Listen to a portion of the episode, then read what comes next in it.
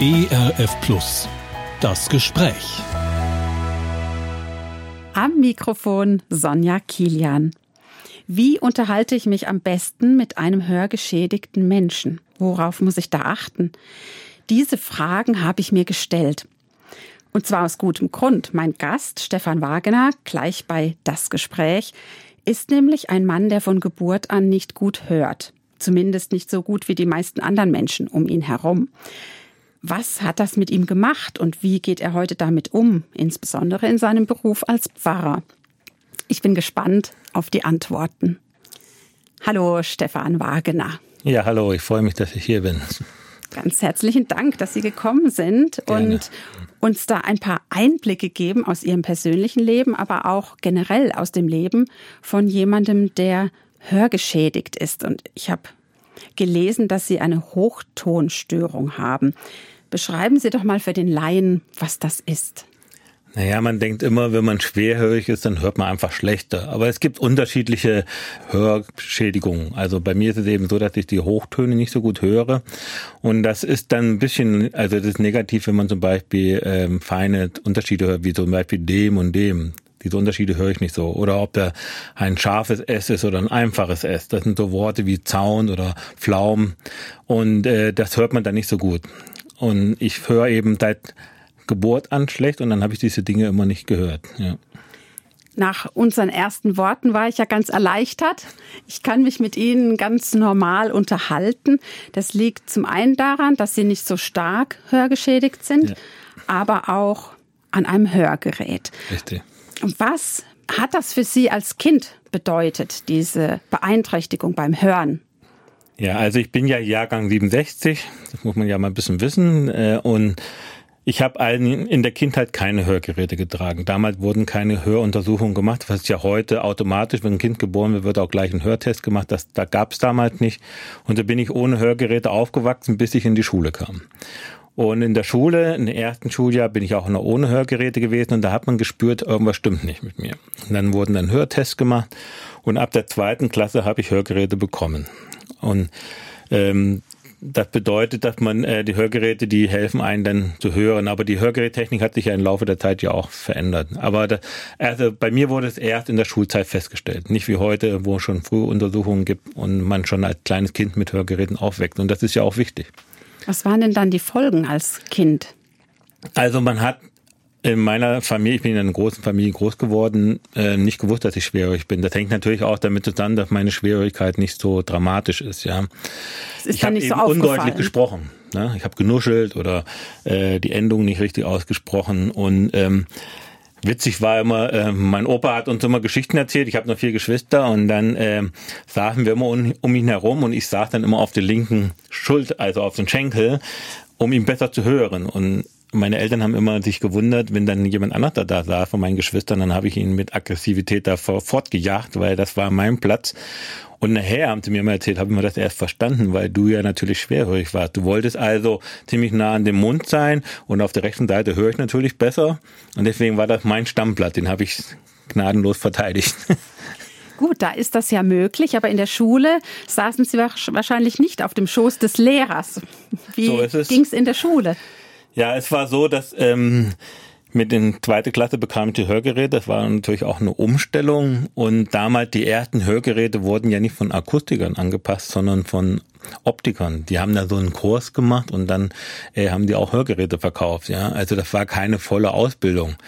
Und da habe ich dann die ersten Hörgeräte bekommen und das war schon eine ziemliche Umstellung auch für mich.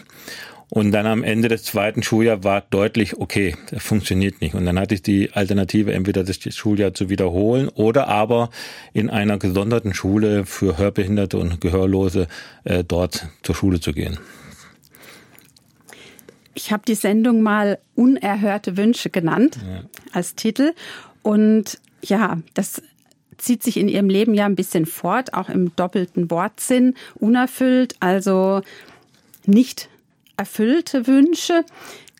Inwiefern gab es dann in der Schulzeit Grenzen und Wünsche, die nicht sich erfüllt haben, also wo sie zurückstecken mussten durch die Hörbeeinträchtigung? Also wenn man eine Hochtonschwierigkeit hat, kann man sich das so vorstellen, man geht in den Wald und hört kein Vogelgezwischer.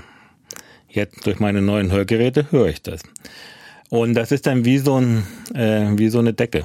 Äh, und das kann dann schon, weil man die hohen Töne nicht so hört, kann einen das schon mal ein bisschen niederdrücken. Aber ich glaube, das Gravierendste für mich war, dass durch diesen Schulwechsel ich aus meinem sozialen Umfeld herausgenommen wurde. Und ich habe dann auf einmal ganz deutlich gespürt, ich bin ja anders als die anderen Kinder. Ich muss also in einer gesonderten Schule gehen was natürlich gut war. Ja, also damals diese Inklusion war noch nicht so das Thema. Man war eher der Meinung, man nimmt behinderte Kinder aus ihrem Kontext heraus und äh, schickt ihn in eine Schule, die besondere Voraussetzungen dafür schafft. Wir waren kleine Klassen, wir hatten mit Kopfhörerunterricht gehabt, die Lehrer konnten deutlich sprechen und so. Das waren alles optimale Bedingungen, aber ich war aus meinem Umfeld herausgerissen und das habe ich ziemlich dramatisch erfahren. Das muss man schon so sagen. Also meine Freunde, die ich sonst so hatte im Dorf, ähm, da ging der Kontakt immer mehr verloren, weil das eine Ganztagsschule war, weil so viele Hörbehindertenschule gibt's ja nicht. Da musste ich also mit einem langen Fahrtweg hinfahren und ich bin dann morgens um sechs weg und abends erst um fünf war ich wieder zurück.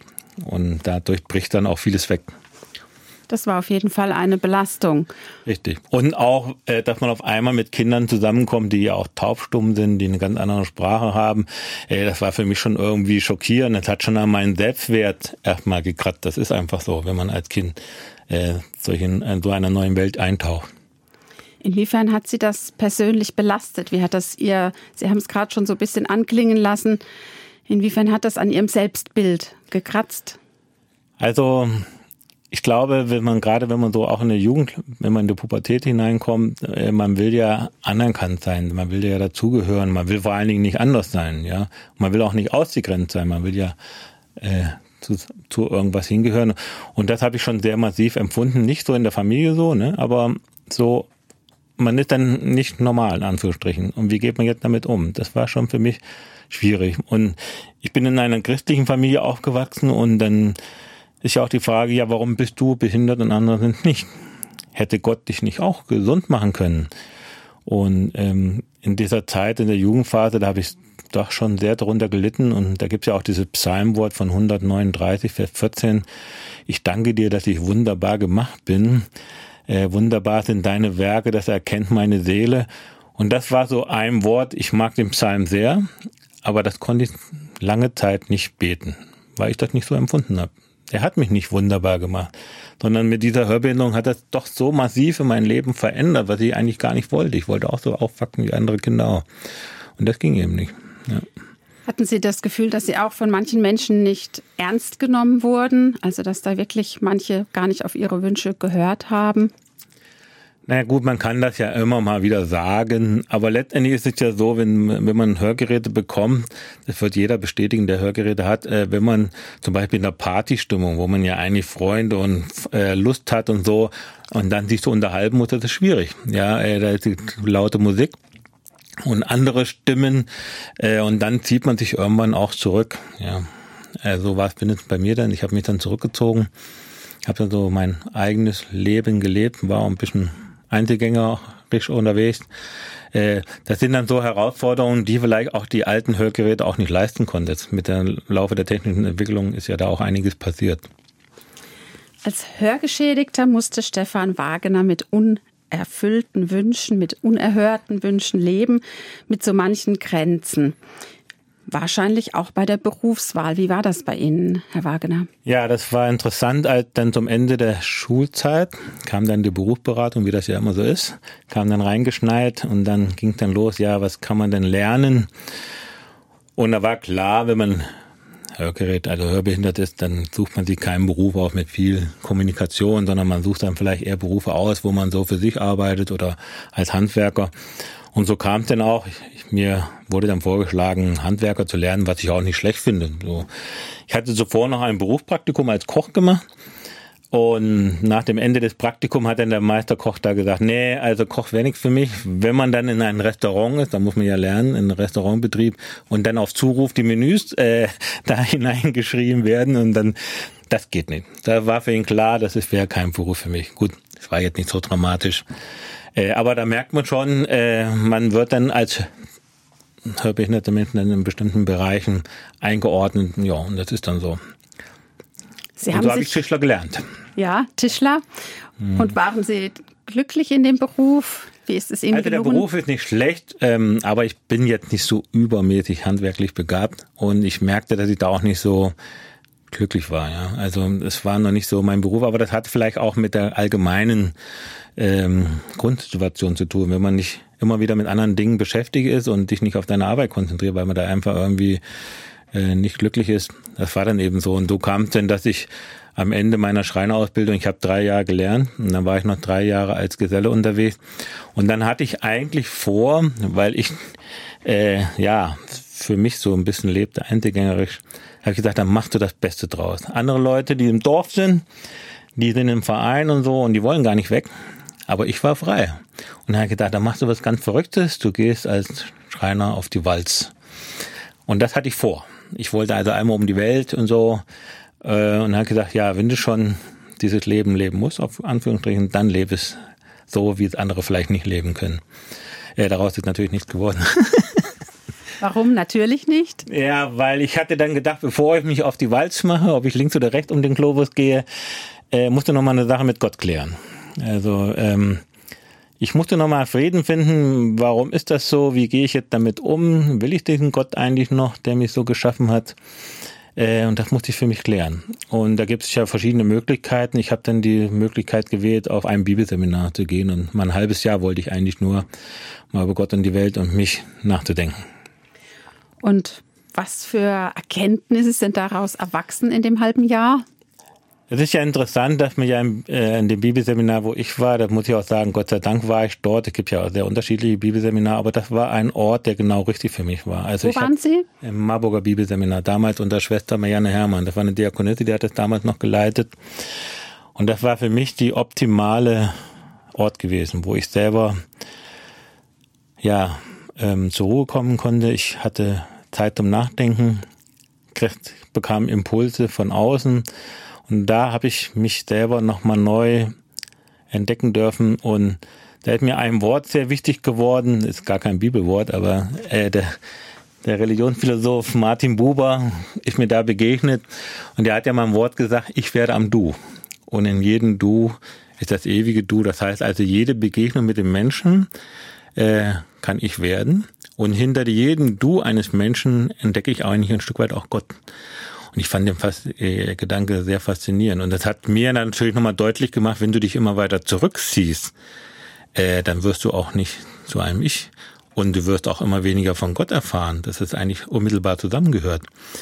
Und das war eigentlich nochmal eine gute Erfahrung, kombiniert natürlich mit, dass man Menschen an der Seite hat, die einen gar nicht auf die Hör mindere Hörbehinderung äh, definiert haben. Die haben sich als Mensch angenommen. Und da habe ich irgendwann gelernt, oder da beging, beginnt, das ist ja ein längerer Prozess, dass Gott mich so liebt, wie ich bin. Und das, glaube ich, haben natürlich meine Eltern und meine Geschwister auch gemacht, aber es ist ja manchmal so, man äh, braucht einen Weg und das durfte ich dort anfangen zu lernen.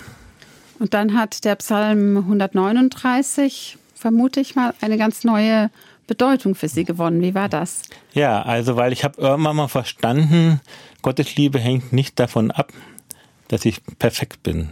Er hat mich so geschaffen und er hat einen Auftrag für mich. Vielleicht, weil ich eben mit Einschränkungen im Leben leben muss, habe ich, bin ich vielleicht sensibler, das denke ich, bin ich schon, für Menschen, die auch mit Einschränkungen, je nachdem wie die sind, äh, leben müssen, dass ich die ein Stück weit auch verstehe und vielleicht die auch nochmal, ja, auch zu Gott hinführen kann. Es ist ja oft die Reaktion, dass man sagt, ja, wenn Gott das und das macht, dann ist er eigentlich kein guter Gott. Ja. Aber so einfach ist die Rechnung nicht, denke ich. Ja, warum nicht? Ja, weil Gott ist äh, nicht nur derjenige, der immer alles gut macht. Ja, und wenn alles gut läuft, dann soll er auch mein Gott sein, äh, sondern Gott ist viel mehr. Also er definiert unser Menschsein nicht nur von dem, was ich perfekt mache, sondern er hat mich so geschaffen, ja. Und er nimmt mich, hat mich angenommen und das habe ich lernen dürfen. Also dass diese Liebe Gottes nicht davon abhängig ist, wie ich mich selber gerne hätte, sondern dass das erstmal da ist. Das ist das Fundament, darauf kann ich stehen. Und das hat mir dann geholfen, auch natürlich, weil andere Menschen mich auch so angenommen haben, mich ermutigt haben. Und das hat mich meinen Weg gehen lassen. Also der Psalm 139, in dem es heißt, dass jeder Mensch wunderbar gemacht ist, ja. der hat eine ganz neue Bedeutung für Sie gewonnen. Ja, es heißt natürlich nicht, dass man nicht auch gerne gesund sein wäre. Das ist äh, so. Also ähm, wer will das nicht? Ich habe natürlich im Laufe des Lebens festgestellt, dass auch manche, wenn die nicht die Nase so ist, wie sie im Modelheftchen drin ist, dann sind sie genauso unglücklich. Also das ist dann so eine verschiedene Wahrnehmungssache. Aber dass das nicht eben alles ist, das glaube ich ist schon auch wichtig für genau. mich gewesen. Da hat jeder andere Bereiche, die ja. scheinbar nicht perfekt sind schon. oder mit ja. denen man nicht zufrieden ist. Ja. Auch wenn man äußerlich vielleicht ähm, gut aussieht genau, nach dann, den Maßstäben der genau. meisten. Ich glaube, das ist immer eine Herausforderung, gerade wenn man auch als junger Mensch ähm, lebt, dass man sich selber annehmen lernen muss mit den Grenzen, die man hat. Gut, die war bei mir offensichtlicher, ja.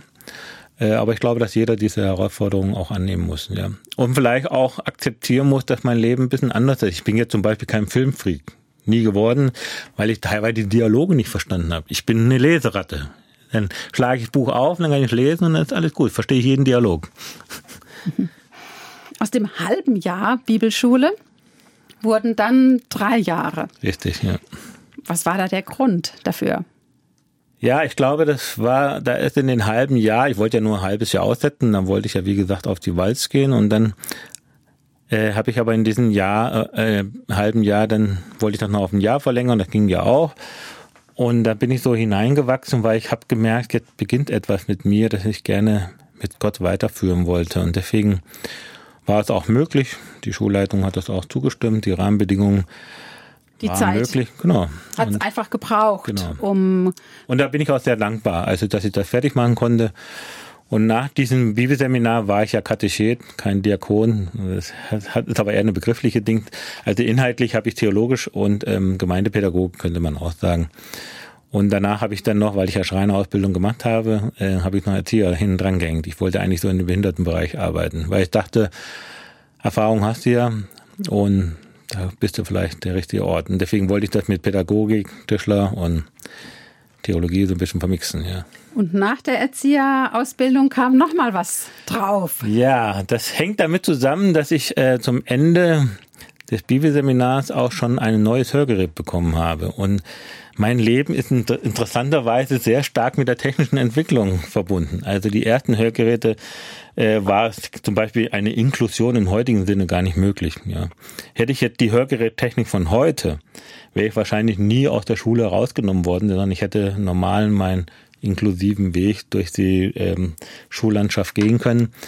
Und äh, zum Ende des ähm, Marburger Bibelseminarzeit und auch bei der ähm, Erzieherausbildung habe ich schon ein neues Hörgerät bekommen, was per Computer angepasst worden ist. Das heißt also, eine Optimierung meines Hörverlusts wurde ausgeglichen.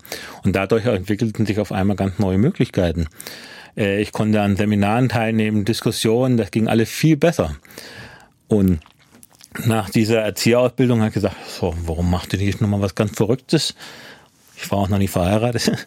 Und da habe ich dann mit 28 gehabt. angefangen, Theologie zu studieren, ja. Ja, haben da manche Menschen im Umfeld nicht vielleicht äh, ihre Bemerkung gemacht, so nach dem Motto, das sind jetzt unerhörte Wünsche im Sinn von unverschämt. Also da hat jetzt jemand eine Hörbehinderung mhm. und dann macht der Schreiner und Bibelschule, Erzieherausbildung und setzt noch eins drauf. Waren da manche überrascht? Also manche haben gesagt, du bist verrückt. Klar, ich meine, ich war seit 90 schulisch unterwegs. Ich bin da in diesem äh, Missionsseminar Hermannsburg, habe ich ja dann mein Theologiestudium dann weitergeführt. Das war 95. Äh, und dann zum Abschluss war 2004, also schon eine lange Zeit. Ähm, ja, natürlich ist es irgendwo verrückt. Und trotzdem muss man auch sagen, äh, das Hörgerät hat mir ja diese Möglichkeiten ähm, ergeben. Und da muss man auch nochmal, vielleicht ist es auch wichtig, wenn man behindert ist, äh, dass man sich nicht, man kann ja zweierlei Optionen machen. Man kann sich entweder zurückziehen und sagen, okay, ich bin jetzt so und so, jetzt kann ich auch Mitleid machen, alle müssen mir irgendwie helfen und jeder hat Verständnis für alles Mögliche. Oder sage ich mal, jetzt gehe ich doch nochmal über die Grenzen hinaus und lass mir die Grenzen nicht von irgendwelchen Leuten bestimmen, die angeblich wissen, was man machen kann oder nicht. Und ich glaube, das habe ich im Laufe der Zeit gelernt. Dazu hat mich glaube ich, auch mein Glaube ermutigt und auch die Menschen um mich herum. Das schreibe ich an diesem kleinen kurzen Artikel, den ich mal in einem Buch geschrieben habe. Also das ist nicht nur meine Leistung. Ich bin dankbar für viele Menschen, die mich aufgenommen haben im Jugendkreis damals oder auch in dem Bibelseminar, dass da Menschen mich nicht auf meine Hörbehinderung äh, reduzieren. Ja, genau. Sondern ich war da mehr. Und das habe ich irgendwie auch geglaubt und irgendwann auch selber glauben können und dann lebt man das ein Stück weit auch. Ihr Mut hat sich gelohnt. Die verschiedenen Dinge, die Sie mutig angegangen sind, die waren ja auch von Erfolg gekrönt, sage ich jetzt mal so. Menschlich gesehen auf jeden Fall. 2007 kam Ihre Ordination. Richtig. Sie haben also acht Jahre Theologiestudium durchgezogen. Respekt. Mit Ach und Krach, ja. Also ich hatte auch nicht überall, weil ich habe ich geklemmt, aber das macht nichts. Ähm, ich habe es geschafft. Richtig. Genau. Was kam dann? Ja, ich habe ja in einem Missionsseminar studiert. In den Studien äh, gehört es ja auch dazu, dass man im Ausland arbeitet. Dann habe ich zum Beispiel ein Jahr in Afrika studiert.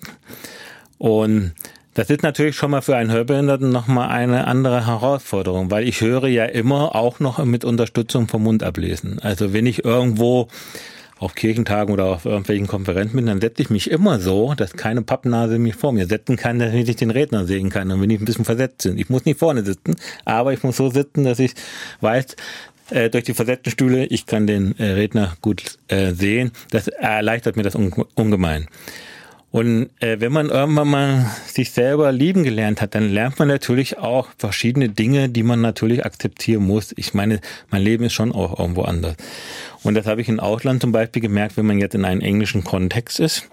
Mund ablesen, ist ja alles okay, aber es sind ja viele Worte, die ich ja nicht kenne. Ich kann also mit meinem Gehirn nicht vieles ergänzen, was ich nur halb verstanden habe. Das funktioniert nicht so richtig. Also eine ziemlich hohe Aufmerksamkeit. In Deutschen, wenn ich bestimmte Worte nicht gehört habe, kann ich sie ergänzen, weil hier bin ich zu Hause, meine Muttersprache. Wenn aber jetzt in einer anderen Sprache erfordert das also noch eine höhere Denkleistung. Und dann war es oft so, wenn ich in Afrika zum Beispiel habe ich ein Seminar mitbesucht ne, und ich war dann Mittag kaputt. Nun haben die anderen da locker ihr Studentenleben gehabt. Ich musste mich mal zurückziehen und musste mal ein kleines Mittagsschläfchen machen, um mich wieder auf die nächste Aktion vorzubereiten. Und das irgendwann auch mal zu akzeptieren. Okay, das gehört zu mir. Es ist jetzt nicht negativ und das hält du aus. Ja. Hätten Sie da eigentlich auch darauf verzichten können? Also sagen können, okay, die anderen machen jetzt so ein Auslandsjahr, bei mir ist das schwierig, ich mache das nicht. Also, ähm, also ich glaube, als ich dort anfing, war klar, dass ich da diese Herausforderung annehmen muss. Jetzt ist jetzt die Frage, und das ist ja das, was ich meine, wenn man jetzt eine Einschränkung hat, bei mir im Falle äh, die Hörbehinderung, dann muss man sich irgendwie arrangieren. Und wenn man diesen Weg findet und äh, dann trotzdem mitkommt, das ist okay. Und Sie das ist ja so eine Grunderfahrung, die man hat und dann ähm, nimmt man das auch ja, so an. Ganz bewusst. Ja. Wie ging es dann weiter? Also nach dem Studium habe ich ja Vikariat gehabt und da bin ich auch ein Jahr in Texas gewesen zum Beispiel. Das war auch eine sehr schöne Erfahrung. Ich bin kein Sprachgenie, ne? Also ich will das gleich ein bisschen reduzieren, aber ich habe mich immer durchgewurschtelt. Und äh, auch gut. Also jetzt nicht so, dass ich sagen würde, ähm, das war jetzt schlecht, aber es war nicht so. Andere hören mehr von Hören und lernen das besser. Und das war bei mir jetzt nicht so. Aber es war gut. Und danach bin ich dann äh, fünf Jahre in Russland gewesen. Ich habe dann fünf als Jahre. Pfarrer, ja, von 2007 bis 2012. Und dann in russischer Sprache? Ja. Waren Sie auch, unterwegs? Ja, aber ich habe auch mit Übersetzer gearbeitet. Ich habe da in deutschen Gemeinden, also die Deutschen, die noch dort waren, die habe ich betreut und äh, das waren so 13 Gemeinden im Umkreis von 250 Kilometern in sibirischen Russland und die habe ich dann als Pfarrer betreut. Und dort wurde ich dann auch 2007 am Anfang meines Dienstes dann ordiniert. Ich freue mich schon auf noch einen Lebensabschnitt, den Sie uns gleich schildern dürfen, nämlich Familiengründung. Ja, ja. Also manchmal fügt sich ja Gott ganz gut und nach meinem Studium bin ich meiner Frau begegnet. Das war am Ende meines Studiums. Und ja, wir haben dann geheiratet und das passt alles. Und wir haben drei Kinder, äh, einen Sohn, der ist 16 und Zwillinge, weil ich schon etwas älter war, musste ein bisschen schneller gehen, hatte Gott ein Nachsehen. Sehr gut. Ich würde vielleicht noch mal kurz, wenn ich was ansprechen darf. Also ich bin ja mittlerweile in einem Alter, wo ähm, viele Menschen Hörgeräte tragen. Als Jugendlicher bin ich aufgefallen, da kommt es nicht so häufig vor heute. Immer mehr Menschen, Altersschwierigkeit oder dann durch Gehörsturz oder solche Dinge. Ich möchte diese Menschen wirklich ermutigen, mal Hörtests machen zu lassen. Das hat schon seinen guten Grund. Weil ähm, das Gehirn verarbeitet ja die Dinge, die sie erreicht. Wenn jetzt nun bestimmte Töne nicht mehr im Gehirn ankommen, dann werden bestimmte Bereiche im Gehirn äh, abgebaut. Und deswegen legen ja die Akustiker heute so einen großen Wert darauf, dass man immer mal wieder einen Hörtest lässt und nicht zu lange wartet, bis man vielleicht notgedrungen und nicht mehr anders da geht. Ja, vielen Dank für den Hinweis. Ja. 2012 wurden Sie, Stefan Wagner, Pfarrer einer hessischen Ortsgemeinde in der so evangelischen Kirche Kurhessen-Waldeck. Ja, letztendlich haben Sie vieles in Ihrem Leben so nach außen hin erreicht. Was war denn der Grund, dass Sie Pfarrer werden wollten? Also Sie haben für sich ja in dem Bibelstudium einiges entdeckt für ja, Ihr weiteres Leben, für Ihre Beziehung zu Gott, die Sie auch ganz bewusst da in dieser Zeit aufbauen wollten. Sie haben Gott gesucht und als Pfarrer, ja, was möchten Sie da anderen weitergeben? Also ich würde mal so sagen, das Bibelseminarzeit war eine persönliche Reifeentwicklung, wo ich mich persönlich an mir abgearbeitet habe und auch an Gott.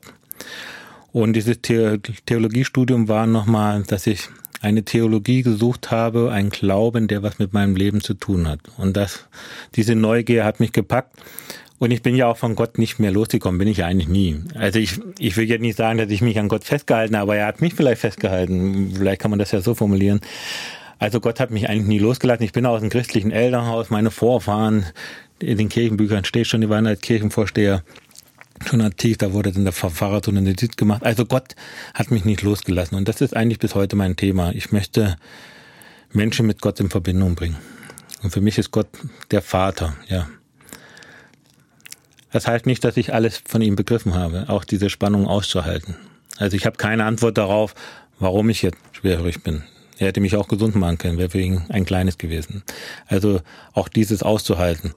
Und da bin ich sehr dankbar, dass ich auf einem lutherischen Seminar war, weil Luther hat ja mal gesagt, wir verstehen nicht alle, was in der Bibel steht, aber wir suchen das, was Christus treibt. Und das, was Christus treibt, ist ja das, wie wir Gott in Christus sehen, also seine Liebe, dass wir zu ihm Vater sagen dürfen. Das hat mich schon sehr fasziniert. Was geben Sie als Pfarrer oder auch als normaler Mensch anderen weiter? Wie ermutigen Sie andere? Also mir ist es wichtig, dass ich den Menschen in ihrem Alter immer wieder mit Gott verbinde. Ich habe manchmal den Eindruck, dass wir bestimmte Sachen ohne Gott tun. Ne? Da brauchen wir nicht, so halten wir so ein bisschen außen vor. Und bei bestimmten Sachen, wo wir in Not sind oder Dauerfall, da suchen wir vielleicht diese Nähe. Und ich möchte einfach den Menschen sagen, Gott ist nicht nur für bestimmte Situationen, sondern der ist bei mir. Wie der gute Hirte, er begleitet mich, er verändert mich, er hilft mir in meinen Situationen und das ist eigentlich was ganz Tolles. Er hilft auch mit meiner Schuld umzugehen, dass es sowas gibt. Ich kann bei ihm traurig sein, ich muss nicht eine Maske vor ihn aufziehen, sondern ich kann sein, so wie ich bin. Und er spricht, ja, das ist eine Erfahrung, die ich bis heute mache. Wie kann denn die Gesellschaft noch Menschen ermutigen, die Beeinträchtigungen haben? Wie kann ich persönlich auf andere zugehen und denen dann dadurch Wege eröffnen und zeigen, dass es Grenzen gibt, die man auch überschreiten kann? Mit der Inklusion ist ja immer so eine Sache.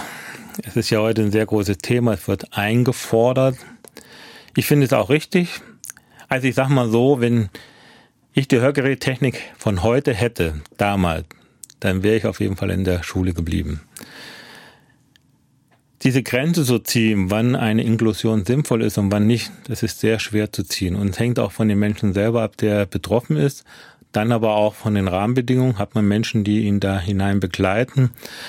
Ähm, grundsätzlich finde ich es immer gut. Es ist nicht gut, wenn behinderte Menschen ausgegrenzt in ihrer eigenen Welt leben, sondern die sollten schon mit hineingenommen werden in dieser Welt. Und ich denke, die Technik von heute macht eben vieles möglich. Ich habe ja in Russland auch hörbehinderte ältere Menschen getroffen. Und da habe ich ja gesehen, was wäre passiert, wenn ich jetzt nicht diese Technik hätte, die ich hier Gott sei Dank zurückgreifen kann. Also eine Frau hat mir dann erzählt, ja, die war eben auch hörbehindert von Kindheit an. Ja gut, in der Schule ist sie gerade so zurechtgekommen und ihr Leben hat sie in einer Wäscherei gefristet. Ja, da war sie irgendwo da hinten, hat die Wäsche gebügelt oder gewaschen und das wäre wahrscheinlich mein Schicksal auch geworden. Ja, nicht vielleicht nicht so gravierend, und ja, also dass man sensibel ist, aber ich würde auch nicht sagen, Inklusion um jeden Preis. Also wir müssen auch, sage ich mal, die normalen Kinder auch ihr Rahmen lassen. Wenn man das beides leisten kann, ist das okay. bin da mal ein bisschen kritischer, was diese Sache angeht. Was meinen Sie, wie wäre Ihr Leben verlaufen, wenn Sie nicht die Hörbeeinträchtigung gehabt hätten? Ja, Hätten Sie sich auch so intensiv auf die Suche nach Gott gemacht? Wie wäre das mit der Berufswahl gewesen? Haben Sie sich da schon mal Gedanken gemacht, was alles anders gewesen wäre? Ja, das ist eine gute Frage. Was wäre, wenn? ähm, natürlich hat man einen gewissen Charakter, ne? Kann ja auch sein, wenn es nicht in der Hörbehinderung wäre, vielleicht hätte ich mich an anderen Dingen an Gott abgerieben. Äh, da sind die Menschen sehr unterschiedlich. Ich würde mal so sagen, Gott hat mich so gemacht, so ist es. Ähm, er hat meinen Weg wirklich gesegnet. Es war kein einfacher Weg, das muss man auch ganz klar sagen.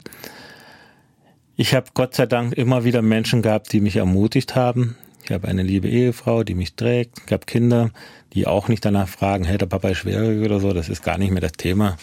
Und ähm, ja, ich kann da nicht so richtig darauf antworten. Ich weiß es man weiß es nicht. ja auch nicht. Nee, genau, man kann hypothetisch. Kann nur mutmaßen. Ich war ja. natürlich dankbar. Heute ist ja möglich, wenn die Kinder geboren werden, gibt es ja gleich eine Höruntersuchung, obwohl ich mir gar nicht vorstellen kann, wie das funktioniert. Aber das wurde bei unseren Kindern natürlich gemacht, weil ich hörbehindert bin. Und da wurde aber gleich festgestellt, ist alles in Ordnung.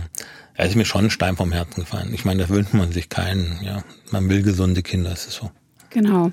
Ja, man sagt so leicht, aus der Not eine Tugend machen. Wenn es dann also so ist, wie es ist, man hat irgendeine Beeinträchtigung, etwas im Leben, das einem so nicht passt, dass man als Hindernis sieht.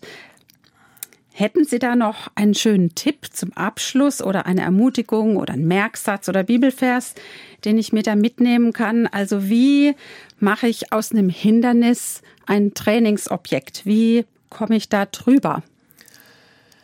Ja, das ist eine gute Frage. Ich gehe vielleicht nochmal auf den Psalm 139 zurück, weil da gibt es nämlich die letzten beiden Verse, weil ich betone die letzten beiden Verse deswegen, weil es braucht immer Mut, neue Wege zu gehen. Also in meinem Fall, sich nicht nur von irgendwelchen Leuten sagen zu lassen, du bist hörbehindert, du kannst diese und diese Dinge nicht machen. Diese Grenzen sollte man selber setzen.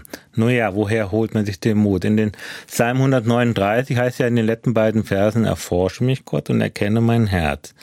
Prüfe mich und wenn ich auf dem falschen Wege bin, dann führe du mich auf dem Weg zu dir, kann man so übersetzen. Das heißt also, ich brauche irgendetwas, was mich ermutigt und wo es letztendlich nicht darauf ankommt, ob ich scheitere oder nicht, sondern dass ich losgehen darf. Und dieses Wort hat mich eigentlich bis heute begleitet. Erforsche mich Gott, also ich öffne mein Herz und ich gestehe ihn auch zu, dass er dann eingreifen kann. Und wenn er nicht eingreift, ist er selber schuld. Und dann gehe ich meinen Weg, ja. Und dass das jetzt so ist, wie es ist, bin ich dankbar. Sage ich ganz ehrlich. Äh, ich weiß auch von anderen Schicksalsschlägen, da ist es nicht so. Also es gibt keine Garantie. Und es gibt auch Menschen, die ihr Leben lang mit Gott hadern. Auch das muss man durchstehen lassen, ja. Ganz herzlichen Dank, Stefan Wagener. Sie haben uns mitgenommen in die Welt der hörbeeinträchtigten Menschen, aber vor allem in Ihr ganz persönliches Leben. Ich wünsche Ihnen in Ihrem Beruf als Pfarrer weiterhin Einfühlungsvermögen, damit Sie noch viele Menschen ermutigen können. Wer Ermutigung sucht und diese Sendung noch einmal hören möchte, findet sie im Internet in unserer ERF Plus Audiothek in der Rubrik Das Gespräch. Mein Name ist Sonja Kilian und ich freue mich, dass Sie dabei waren. Das Gespräch. Mehr auf erfplus.de oder im Digitalradio DAB+. Hören Sie ERF. Gutes im Radio.